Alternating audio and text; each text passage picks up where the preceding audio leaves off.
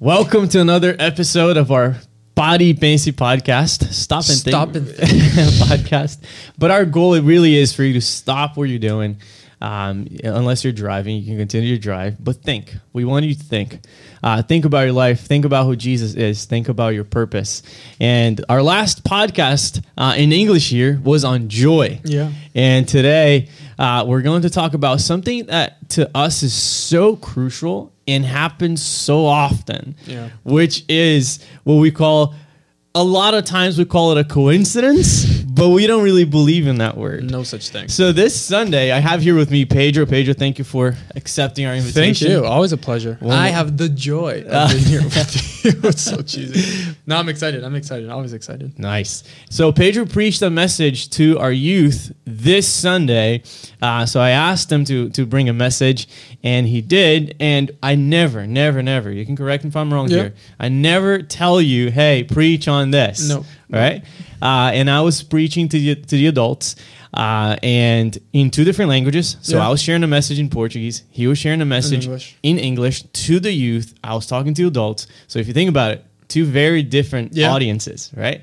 Yet someone came to me right after the service and was like, "Did you and Pedro plan Oh, this?" really? Yeah, Oh, that's funny. That's how I found out. Oh, I didn't know. Yeah, someone came to me. Did you? Did you guys plan that out? That's like, what are you talking about? Like, well, the same topic that you talked about here with the adults, he talked about with the teens. That's so I'm like, funny. wow, and that happens so often. It does. Yeah. And so we wanted to talk to you today a little bit about um, coincidence, right? Um, is is there such thing, Yeah. or is there a God who is in control of all things? Yeah. All right. Spoiler alert. Spoiler alert, right? That's what we think. yeah. Uh, so, and if you've been blessed by um, our podcast, I want to ask you for a favor. Um, give a thumbs up now already. Click the like button.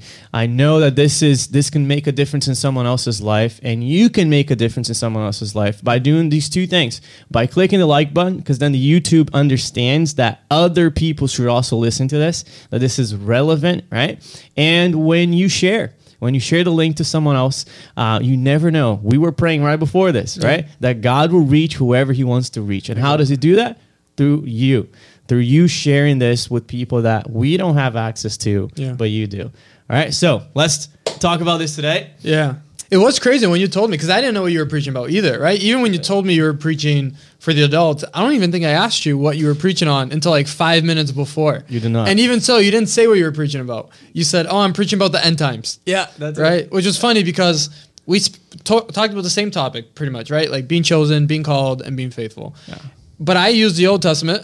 You use the last book of the Bible, right? So Yes. it's like we use completely different parts, different verses, yet like the same exact thing. And that's to me, that's the beauty of who God is, Yeah. and of Scriptures itself, Yeah, right? Because from beginning to end, it's consistent. he's consistent Yeah. right and i love that word because a lot of times we think holy as Yeah. only pure Yeah. no holy also means consistent Yeah. right that's why we can still trust this book Yeah, and it's one of the reasons why the Bible is so credible, right? When mm-hmm. people debate like, "Hey, how can you trust the Bible?" or why can you think that it's even God inspired? Yeah. Right? Think of it. It's like 66 books yeah written over hundreds and hundreds of years, different authors, yet it shares one consistent message from the beginning to the end, right? And this Sunday, exactly, we preach on the different ends of the book with Yeah. the same exact topic, and it points to the same God, same message throughout it. so tell me a little bit uh, what did you preach on What yeah, so I used uh, the story of Samson, okay and I used Ephesians 2 9, which I know you love. Yeah. Um, basically, how God called us, right? And it's this calling that we did nothing to deserve, that we did nothing to earn, right? But from God's own volition, he says that we're chosen, that we're his special possession, that we're his royal priesthood, right? That he automatically places us as like, hey, you're my people, and because of that, like you are this, right? Which is the opposite of how our generation lives, which Yeah. is you are what you earn, you are what your social media says that you are, you are what your friends say you are. Especially right, I was preaching to the high schoolers, so it's like you're choosing what college you're going to go to, what your major is going to be. It's like it's what defines you, right? Yeah. I hate it. I, I, uh, I was traveling last month, and every time you meet someone new, it's like, oh, who are you? Like, what do you do for work? Yeah. And I hate that. Like, the number one thing after your name that defines you normally is like, what do you do for work? what do you do Right? yeah Um, so basically, God says, "Hey, you're all of these things, right?" And are we living that? And then the second part is I brought in Samson with it of like, hey, God also calls us to be faithful. Hmm. And just because he chose us, just because he called us all these things that we didn't do anything for, right? Yeah. He, we have this status, but just like a prince that can be born a prince to a king, if he's a prince in Ghana and moves to Switzerland, like he's a nobody now, Yeah. right? And we always see movies of like those princes that like Yeah. squander like their their dad's reputation, doesn't want to, anything to do with it. In the same way, even though we're chosen, even though God has placed so much in our laps and has so many promises for us, if we're not faithful, we throw that away. And the story of Samson kind of shows that, right? Like God's Mm-hmm. golden child, yet he fell into so many traps with sin. Yeah. Um, so kind of using both of like, hey, it's awesome, God has done this for us, but what are we doing with it? Yeah. Um, but what did you kind of focus on? So mine, mine was based off Revelation 17. Mm-hmm. So there's a huge apocalyptical um, war scenario, right, Yeah. between the beast and the antichrist. the book no one wants to read. Exactly, right? A lot of times, and I, I just wanted to encourage people, no, Yeah. no, go to the book of Revelation, Yeah. right? This is an encouraging book. If you know you've been called. Exactly. It can be both super encouraging and super scary. Right. Yeah. But even this scary um, reaction can be a good one. Yeah. because it can It's a wake-up wake call. someone up. Yeah. you know, to realize that hey, maybe I ha- I, I'm not being faithful. Yeah. Maybe I need to repent. Mm. Um, one of the things, for example, that I see highlighted through I highlighted throughout um, the book as I was studying again this year, this month uh, was sexual immorality. Mm. Right, almost every single time that's talking about Satan or the demons or the beast um, or the Antichrist. Right, it's almost always, it's almost every single time it's referring to sexual immorality. There's a Yeah. language of sexual immorality. Right, Mhm. the great prostitute referring to to Babylon. Yeah. Right. Um, so there's a lot of that language, and he, and then the Church of Christ Mm. Is the bride, Yeah. The pure bride. right? Robed in white. Mhm. So there is clearly something there, and we're talking about we're talking to a generation Yeah. that is highly addicted to pornography, for example, Yeah. right? And that sexuality is just It's everywhere. it's everywhere and it's normal. Like, will we consider don't consider porn today? Yeah. 50 years ago would have been. If, if we were to bring in grandma or grandpa here Yeah. and show them, like, Yeah. wait, wait, this is on a regular social media. And that's the crazy part. You don't even have to choose to watch certain things, right? It's Yeah. just it just is. yeah. Yeah. And then in the middle of all this, uh, chapter 17 of Revelation, Mm-hmm. there is there's a battle going on. Mhm. And then it's talking about, you know, the, the great prostitute and the beast, and they're waging war against the Lamb of God, who's Jesus, Mm. and his faithful ones. Yeah. And there's the three words there, and I focused a lot on those three, which is, and with him, it says the text, right? With the Lamb who conquers, right? Yeah. Which is why I love the message of Revelation because it shows us the end of the story where Jesus and his followers win. Mhm. Jesus and his bride, we win at the end. Yeah. And it says, and with him were the chosen, the called, Yeah. and the faithful. Yeah. Right. And I love that um, our message is connected because if you think about it, chosen and called were the two things you, you Yeah, on. Ephesians 2 9, right? We are God's chosen people. Yeah. And then on verse 10 is that he called us out of darkness into his glorious light, right? So literally the two words that you focus on were the two that I preached on. Yeah. And and and those two have to do with the past. Yeah. If you think about it, I gave the example of um, when Jesus comes the first time in the Gospels Mhm. to the disciples Yeah. who were not disciples at the time. They were just fishermen. Mhm. He goes to a boat and Yeah. he sees two brothers and he says, Come follow me. What do they do? They drop everything Leave everything. and follow him. Which in today's time, just no one would ever do. No. Right? Imagine throwing away everything you've built up for. Hmm. Right? Like we live in a generation that's like, I'm building up my resume. I'm building up my experiences. I'm building up my friendships, my relationships, whatever it is. Networking overload, right? And then they just let everything go Yeah. for Jesus. Yeah. And I, I believe, Pedro, I really believe that it's because of the one who called. Mm. Uh, he he's the one who in, in Genesis one spoke things into existence. Yeah. When he speaks, it's powerful. Yeah. Right. So I I mentioned that a little bit how we need to drop things for Jesus. Yeah. If we truly heard His voice, Yeah. we would drop things for Him. And so the question should be: what have we dropped? Mm. Right? How can I know that I am a chosen one? How can I know that I have been called by Jesus? Well, what have you dropped for Jesus? Yeah, because if you're born again, right? We use that language, but it's a new beginning, right? Yeah. It's like you're a new person. But if you're a new, if you're a new person doing the same old things, are you actually a new person? What's new? Exactly. Yeah, I remember. I Paul Washer Mm. is to me one of one of the greatest still alive preachers Mm-hmm. of our era, and he talks about how sometimes young people come to him. They say, "Oh, Paul, brother Paul, I'm saved," right? And he goes, "Saved from what? Mm. Saved from what? Yeah. What do you mean? From hell? From condemnation? From you know?" And he goes, "Well, have you been saved from sin? Mm. That's what the Son of Man came to do." Yeah, because when we say that we follow Jesus, what are we saying? We're saying, hey, once I lived a life of sin where I did not know God, I was far from God, Yeah. right? Now I know God and now I know a new path. But if that, what does that mean? If you're bringing the same things from your past, you're not bringing holy good things, Yeah. right? So if nothing has changed, then what do you need Jesus for? And that's, I think, the tricky part that we miss out on so many times. Like people want the heaven and hell, but they don't worry about their lives now, Yeah. right? I mean, I love hearing when people say, "Oh man, I finally understood. I've been chosen. Yeah. I've been called by Jesus." Yeah. But I'm always, in a sense, in the beginning, skeptical of that. 100%. Like, yeah. well, let's see, Let your actions prove it. right? Yeah. Because here the text says, "Called, chosen, and faithful." Mhm. Chosen and called have to do the past. Yep. Faithful, Is ha- the now. it's present and future. Yeah. right? It's a lifestyle. Your life will show Mhm. that you have been faithful, Yeah. right? Uh, so, wh- what did you use Samson as that example? Yeah, right. Because Samson is fascinating story in the Bible, and Mm. one I think like, especially if you grew up in church, you focus on it just in Sunday school, and then like people don't really read it again. But I think it can teach us so much. Um, but Samson, right? You look at Judges, Judges thirteen, is when the angel comes to Samson's mom, Mhm. and context, right? So their people is enslaved by the Philistines, and they they go up to his mom and they say, "Hey, he is the one that's going to deliver you, right? Like forty years of slavery. Samson is going to be the child that's going to bring Israel out of slavery." Mhm. And Samson is born. He has this superhuman strength, right? Because God is with him. Yeah. And that's tied to the promises that he made, one of which was his hair, um, not cutting his hair, right? Because he was a Nazarite Yeah, and Samson starts falling into sin. And it's and it's a slow falling into sin, right? And why I focus so much on Samson and why it's so scary and so challenging as well is Mm. Samson was doing all the amazing things Yeah. while he was falling into sin. yeah, It's not that his acts became less and less and less as Mm-hmm. he started becoming more and more sinful.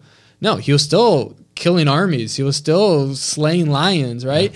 As he slowly like first he falls in love with the, the Philistine woman, then he meets the prostitute, then he's and at the same time though, he's also doing miraculous things. yeah, And I think right there already shows us one of the things is we equate faithfulness first and foremost to things going right in our lives, mm. right? No, there's a lot of very successful, very wealthy, very whatever you want to put there as the goal people Yeah. that are not living holy lives yeah, and that will not go to heaven and that God is not with them yet to the worldly standards, they're killing it. yeah, Like they're they're they made it. yeah. And I think as Christians, we should redefine success, Yeah. right? Success is loving God b- beyond and Yeah. above everything. And having a relationship with him first and foremost. Yeah, because Pedro, I've, you know, I've, I've been a pastor for almost nine years now, Mhm. right? And I can look back in times where God took me out of the Samson trajectory, Mm. where I was on my way to becoming just that, to just you know thinking that things are things are working out, Yeah. things are okay, Yeah. you know. But in the meantime, seeing signs of my heart going astray, Yeah. right? Because if you think about um, if you preach the right message, Mhm. right? If you give encouraging words, Yeah, number of people that are following you is Yeah. growing that are listening to you. If there's relevance, Yeah. right? If people Yeah. come up to you after a message and say, "Hey, good message," or Spoke "Hey, I love me. being a part of your Yeah. group," you know, Exactly. you think that, "Oh, I'm do- I'm pleasing God," yeah, right? And and I, I I love one of the prophets in the Old Testament that says, "Well, I love obedience more than Yeah. sacrifice." yeah. Right? I love the i love when you show love to me Yeah. when no one's watching. God doesn't care about your burnt offerings. right? Yeah, And I think that's that's what we need. That's faithfulness. Yeah. Faithfulness is when no one is watching. If you think about on a um, romantic relationship, Mm. right?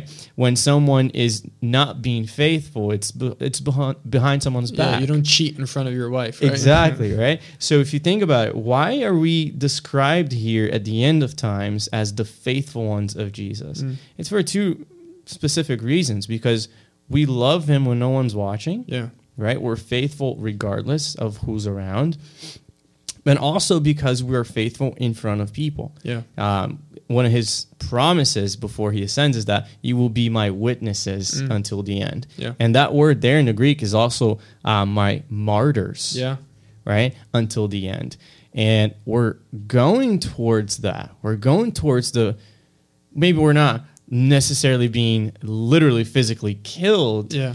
but we are being pushed to pushed to the side. Yeah. We're being looked down at um, if we simply claim to the word of God as truth Yeah. or Jesus as the only way. And you have to think about it like, all right, define faithfulness, right? Mm-hmm. Faithfulness is is loyalty. Yeah. I put it into the sports terms, right? Like if you're mm. loyal to a team, Yeah. you think about that diehard old man that like even though his team's been losing for 40 years, he's still there wearing the shirt, right?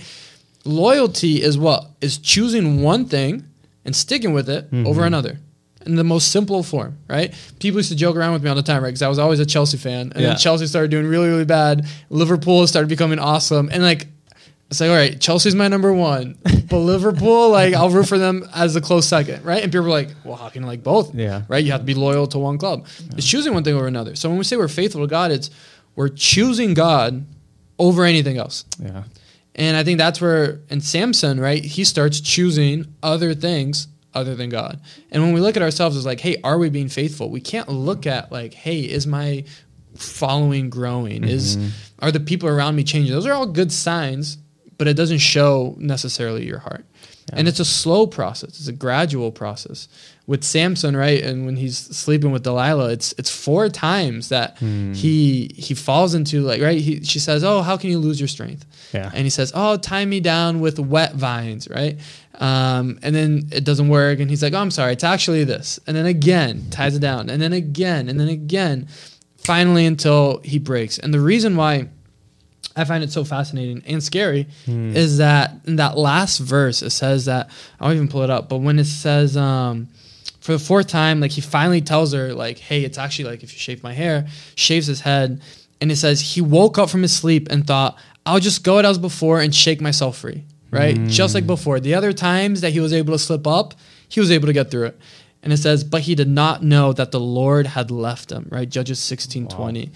And that verse is so powerful that's like, it's never too late until it's too late. Yeah. And with sin, we play with that line, right? And it's like we go until something really bad happens. Um, and and that was Samson's downfall, right? So it's it's gradual and it's it's slow. With the teenagers, I focus a lot on friendships, right? How friendships and the people around us influence us. Um, but at the end of the day, it's like, hey, what do you love God more than anything else? And that will show if you're being faithful or not. And I, I love that you mentioned that because uh, majority of my message, I gave the illustration of Revelation 21 of the bride of Christ, Yeah, right? And a bride who is in love. yeah, You know, the title A of my passionate message, bride, yeah. she's a, apaixonada, right? Yeah. She's in love with Jesus. And we need to ask ourselves that question. Mm. Are we? yeah, are we passionately in love with Jesus? Um, and I, I you know we love our church. yeah, We love our young adults group. Uh, it's amazing that we, you know, we spend time together. We'll go, we go to the lake together. You know, people are going spending. Like sometimes we go, you know, this. We Yeah. go until three in the morning here. Literally, we'll yeah. kick people out, right? Because we just love being with each other. yeah. But sometimes we need to ask ourselves: Are we loving Him? yeah. right? And Pedro, I, there's one thing. It's my biggest pet peeve in life Mm. of people that claim to love Jesus, Mm. that claim to be Christians, Yeah. but don't spend time alone with Him. Yeah. How's that love? Yeah. How can you say you love someone that you don't like? Yeah. Like how, I don't know. I love this person. Oh, but are you ever around them? Do you do you work your schedule in a way where he he's a priority in your life? Yeah. No, there's no there's no sign Yeah. of being in love with this person. I mean, you're you're you're dating now. Yeah. Right? So there is a there's a sense in you like, oh man, I just can't wait until we're together. until there's yeah. no more boundaries between, you know, she she has to go to her house, I gotta go to my house. We'll see each other tomorrow Mm-hmm. Yeah. or this weekend. Like, no, we'll be together all the time. Yeah. Right? There has to be that sense in us um, as the church of the end of time. Both for now and for eternity. Right? It's a two it's twofold. One, spending time with God now. You prioritize him now. But then also, and I think you don't have one without the other, is do you long for eternity? Hmm. Right? Like Paul writes as like, hey, like, yeah, being here is cool, but if I could die right now, I would die so I could be with Jesus, right? Like, do we think in that way of like, man, I can't wait, right? But you probably struggle with that because you don't spend time with them now Oh yeah. right but let's let's get practical then because even i i struggle with this at times of like of seasons where just if it feels like praying or like spending like long time with god is difficult of Mm-hmm. Yeah. like it's not that you don't want to do it but somehow it's 10 o'clock at night and you found yourself like you're not there right you you you plan on doing it Yeah. you said you would you have that desire to and you feel the the the effects of when you don't Mm-hmm. but how do you get it to make sure of like hey like today i prioritize this like what do you do practically what helped me uh, was a change in my mindset. Mm. So I didn't look at it anymore as I need to read my Bible. Mm-hmm. I need to pray. No, I try to simplify it. I try to look at it this way I need to talk to Jesus. yeah I need to spend time with Him. Mm. Okay. It changed everything for me. Because if you think about it, um, when someone is important to you, you put it on your calendar yeah right? You You block time. out that time. Yeah. It's I, I'm gonna. I mean, if you think, of, imagine your your great your your greatest idol, Mhm. right? I don't know, maybe an artist you love. yeah He's gonna be in town, and then you you message him on Instagram, and he replies back, Mhm. and he says, "Hey, I'm actually gonna give one of my fans one hour yeah uh, on Friday." Dude, you call out of work. oh yeah You do whatever Fake it sick, takes. yeah. Fake sick, you know, whatever it takes. That hour, dude, you tell me the hour, Yeah. I'll be there. Yeah. Right? Why? Because he's top priority, right? Yeah. Spending that time with him is the most important thing on that day for you. Right? So I started thinking about it that way. Like spending time with Jesus is the number one Mm. thing. It's my number one priority. It's spending time with him. Yeah. Right? And that spending time with him is it can be one hour of prayer. Mhm. It can be one hour of reading the Bible and praying. It can be one hour of um, you listening to a sermon. yeah Or- i think a lot of people listening right now are like wait you spent a full hour like nonstop Yeah. So I gave the example. Um, there's there's something in in, the Book of Revelation, Uh-huh. which I think is crazy. In the middle of this war, Mhm. right? You think apocalypse, you think all that, the Armageddon, right? Yeah. The huge war between you know darkness and light, kingdom of God, kingdom of Satan. In the middle of all that, there's one verse that just says, and then there was a period of silence for 30 minutes. how awesome is that And you're just like, wait, what? In the middle of the battle of the ages, there's 30 minutes of silence. yeah And it's one of those things in the Bible where there's no explanation. It doesn't say, oh, in those 30 minutes, this we happened. don't know what it means Nothing. There's just 30 minutes in the middle of the chaotic war.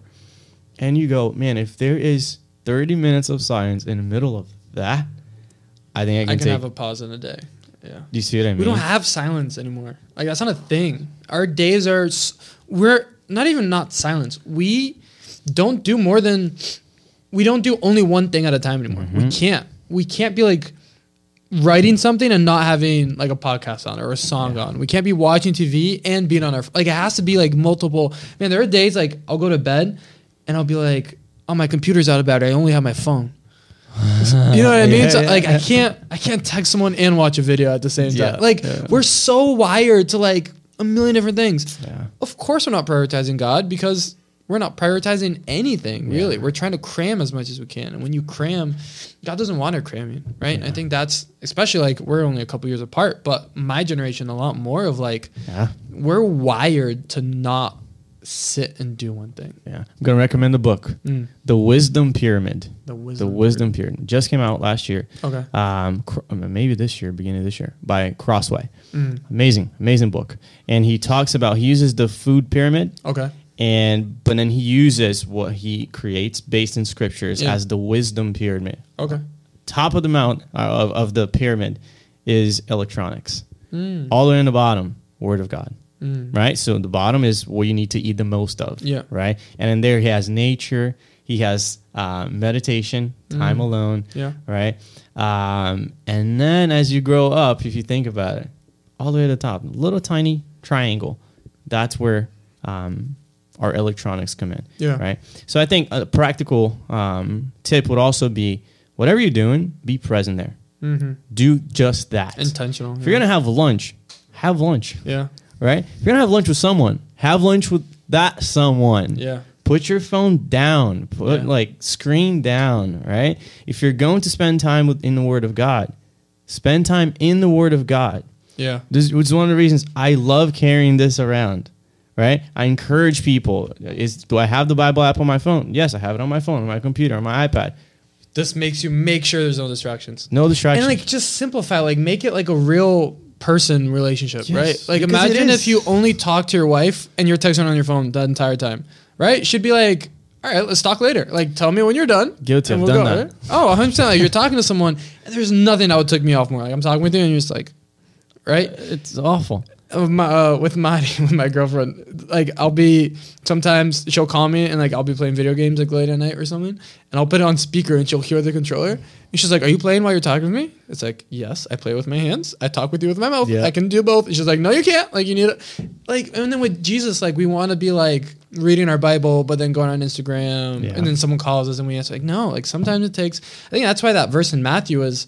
Go to your room, shut your door That's it. right? Because back then there was no airplane mode. But I think when it's shut your door, it's because think about it. Like back then, you only had access to people, like physically. You had to Yeah. interface with someone. So when you're shutting your door, it's a sign of isolation. Yeah. And it sh- that's how you start to build Yeah. that crazy love Yeah. for him, right? You can't love someone you barely know. Exactly.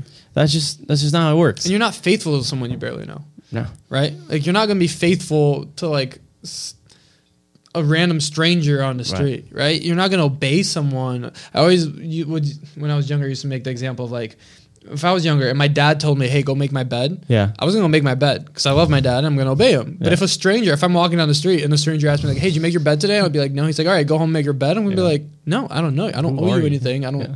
Right? Same way with God. It's like if God is only a guy that you hear about, that people tell you about, and you have no relationship with, of course you're gonna struggle following him because you don't know him and you don't care enough to follow him. Yeah. You're not faithful. Yeah, and I had a had an example from a girl in my small group last week Mm. who was challenged uh, in her faith, Okay. and so everyone was sharing what they you know what they believe in and things like that, and then they were speaking badly about our faith, Mm. right, the Christian faith, and then they were like, and yeah, what do you think? And she's like, well, you know, I I actually believe Yeah. um, they were they were criticizing the Word of God, right? And she's like, I actually believe in the book. Mm. I believe in it. I'm a Christian, and I think it's the Word of God. I think it's the truth. I think it's what our generation, you know, is in need of the most right now, Yeah. right? And then she was a faithful witness to Jesus, That's awesome. and she was she wouldn't uh, in a in a good way. She wouldn't stop talking about it in Yeah. group. She was impressed. Uh, with herself, With herself, she was like, I, I just can't, I couldn't believe Yeah. the words that started coming out of me, and I said, Well, you lived out what he promised Exactly. that when we would stand for And him, he is with us and he speaks through us. exactly. Yeah. So when you don't have words, but you are like, no, I'm ready to say who I really am. Yeah. It's what I preached about to them. It was the first part of the message of like of being different. Hmm. Right? And it's it's easy to be different until it's not cool to be different. Yeah, Right? I give the example of I went to very like white, no Brazilians, no nothing, middle school. yeah, And when I came in, I was automatically cool because I brought something different. yeah. Because I was Brazilian, they were asking me like how to say certain words. Like for the first week, I was cool by default, right? and it's like, what about when it's you have to be cool and like, or when being different isn't cool, Yeah. right? I was cool because I was different. Yeah. Then what about when yeah, when everyone's saying something and you have to say the opposite, Yeah. or you have to do something that no one else is doing, or not do something that everyone else is doing, Yeah. right? And I think that's when Jesus is actually shown, right? Imagine Samson with the prostitute, and he's like, "Yeah, no, I'm, I'm God's chosen child." Blah blah blah. As he's like sleeping with her, Yeah. doesn't make sense, right? Yeah. Like our actions show what we truly prioritize and love and hold. Yeah, so we got to think. Got to think about it. how am I being faithful? There are Yeah. signs of fidelity. Hundred percent, Right? Um, are you selling yourself? Mm. Right? Are you playing with sin? Are you flirting with sin? Yeah. Right? Uh, you got to look at sin as how it is. How does it make you feel? Right? Right. Like, does it still hurt? yeah. Do you want to stop? Because maybe you don't even want to stop. Maybe you want to stop just because someone told you you should stop. Yeah. And it's all going to go down to your love, hmm right? Um, do you, are you loving yourself Yeah. or are you loving Jesus? Yeah. right? And and I love how he created the world and he put our life in a way where if we're focusing on loving ourselves 1st hmm we won't find love, You can't. Yeah. right? But when we focused on him, Yeah. we find what we're looking for. Yeah. So it's almost as if like we're I want to be joyful. Mhm. I want to feel loved. I want to be, you know, meaningful. Yeah. I want to have, you know, uh, made a, make a difference in this world. So I'm going to do whatever it takes. Yeah. And you don't find it. You don't find that fulfillment. Right? but then when you go to him instead and you go, you know, I'm just going to love him. Yeah. And it's because that why, right? Because that love is consistent and it's eternal. And that's why I loved the two sides of our message because with Ephesians, right? Like you were chosen. I use Jeremiah, like he wrote our stories while we were still in our mother's wombs. Eternity past, right? Like God loved us and was faithful from us to us from eternity's past. Yeah. And with you with Revelation, it's eternity future. Yeah. that God is still faithful and God is looking out and providing for his people. And our story is already written and won in eternity future. Yeah. We're just living out the middle part right Yeah. now, right? So God is so faithful to us. So when we're looking for these loves or these passions or whatever, and they all seem to fade when we're not with God, it's because we're looking at temporary joys, pleasures, loves, when He already wrote our eternal purpose. One of the things I love the most is when um, I see Jesus being faithful Mhm. when people are not faithful. Yeah. Like it just shows how much he's like, hey, I'm in this until the end. Yeah. Israel, right? The story of Israel is the story of us, Yeah. Every day. right? Yeah. It's like when I'm, oh, I'm, I'm taking a turn here. He goes, you won't find joy there. Yeah. You won't find joy And he doesn't apart drop from us, me. right? He does not drop us. He and I think this podcast could be that to someone, Mm. right? This episode could be Jesus calling someone else, Yeah. right? And I wanted us to end talking a little bit about that, right? Of course. Coincidence. Yeah. There's no such thing. Mhm. There is no such thing. You mentioned how God has written our story, Yeah. right? From beginning to end, before the beginning of the universe, Yeah. Right? I mentioned how God is outside of time. Mm-hmm. right? So if someone has ever felt God's love for them, he hasn't changed. Yeah. He planned it. He planned it. Yeah. And if God loved you one day, he's loved you all of your days because he's outside of time. Exactly. And that's why I love um, oh, for the worship team, they played Reckless Love right Yeah. before, which is like one of those other coincidences, right? And what does it talk about? It talks about how he chases us down, how he fights for our loves, that he breaks down these walls. Like we think of the moment that we say, you know, I give my life to Christ as the beginning of our journey with him. Yeah. But it's not. He was already doing all the hard work in the background, was fighting for us for so long. And that's when we just came to the realization. But it's not where our journey began. Our journey began, like you said, outside of time. Yeah. And it won't, it's because sometimes we compare our relationship with Jesus with our Mm-hmm. relationship with people. Yeah.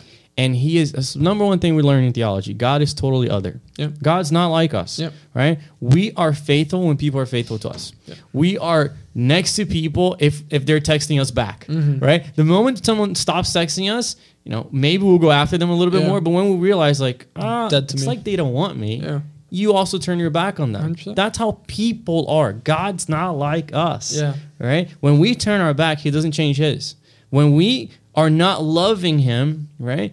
He's still loving us. Yeah. He cannot deny his nature. He doesn't have what we have, which is sin. He doesn't have this self-centeredness that we have, right? Yeah. And we need to understand that Jesus is not turning his his his himself, right, from us. He's not changing his mind. So this is a call, right? For those of us who understand that we've been called, that we've been chosen to be faithful mm. Until the end, right? And this is this is what we wanted to share with you as there's no coincidence that you're hearing this message. There's no coincidence that we both talked about this on Sunday. Yeah. Right? Uh, did you have any, any final No, it's exactly that, and almost and the flip side as well. Just like there's no coincidences to us, there's no surprises to God. No. So no matter where your life is at, no matter how many times you've messed up, no matter how far you are from God, even if you were never close to God to begin with, He knew all that when Jesus died for you. Yeah. Right? Like He sent His Son on the cross to die for you, not because of what you did, not because of what you were going to do either, in the sense of, oh, I didn't know it was, He was going to be that bad. Mm-hmm. Right? Oh, I didn't know He was going to fall that. No. God knew all that you were going to do for the, your whole life, yet still chose to love you and still chose to give you that forgiveness. So the same way there's no coincidence, coincidences in our life, we're also not surprising God with anything that we No. do. That I think gives us the the hope or the yeah the hope of like, hey, we can always go back. The encouragement of like, hey, you're never too far gone. Yeah. Now, that is an encouragement Yeah, to be faithful, yeah, not a license to sin, exactly. right? Because some people they'll use that. Even our own minds can play that trick Yep. on us and say, "Oh, you know, since I can always Yeah, turn back I'm to take him." this year to have some fun and no. then the true fun is in holiness. Yeah. True joy is in holiness. It's in walking with Him. He is what we uh, thirst for. and we we think is we the see His high. promises. That's exactly it. Um, and we won't. It's the Samson to me, and I love that you brought that. Mm-hmm. Uh, Samson is the greatest warning. Yeah, Samson is the one who had everything, yeah, right? But didn't realize that what he, the everything was actually God. yeah. And I I worry like I think a lot about Samson too of like our potential. Like Mm-hmm. I always think like, man, if I was just a little bit better. Maybe I could be doing so much more right now, right? Mm-hmm. Because Samson, think about it. His mission was what? Not, it wasn't for Samson. Yeah. He was going to free his people. Like, imagine if he was more faithful. Yeah. Maybe he could have freed his people sooner, right? Ultimately, Samson died doing what he was called to do, right? At the end, he kills himself, and it's when he kills the most Philistines with him. Yeah. But maybe he was able, he would have been able to, I don't know, be free with his people. Maybe he would have seen his family free. Maybe he would have brought his family free earlier. And ultimately, he didn't. So it's not even just about, yes, heaven and hell and, and salvation is super important. Mm-hmm. It's also about, like, hey, your life now. Like, your life could be a lot better now. You could be experiencing a lot more today. Yeah. Yeah. The grace of God is is so much sweeter Yeah. than sin. Holiness is so much more filling Yeah. than sin. Uh, so we just wanted to encourage you. There is no coincidence Yeah. that you're listening to this podcast right now. Right? This is God's world. He runs it every second of it. Uh, you're a child of His. He loves you, and He wanted you to understand that you've been chosen. You've been called for what? To be faithful. to be faithful. God bless you. If this blessed you, share it with a friend because God is going to use that as well to call people to Him. Yep. See you in the next episode.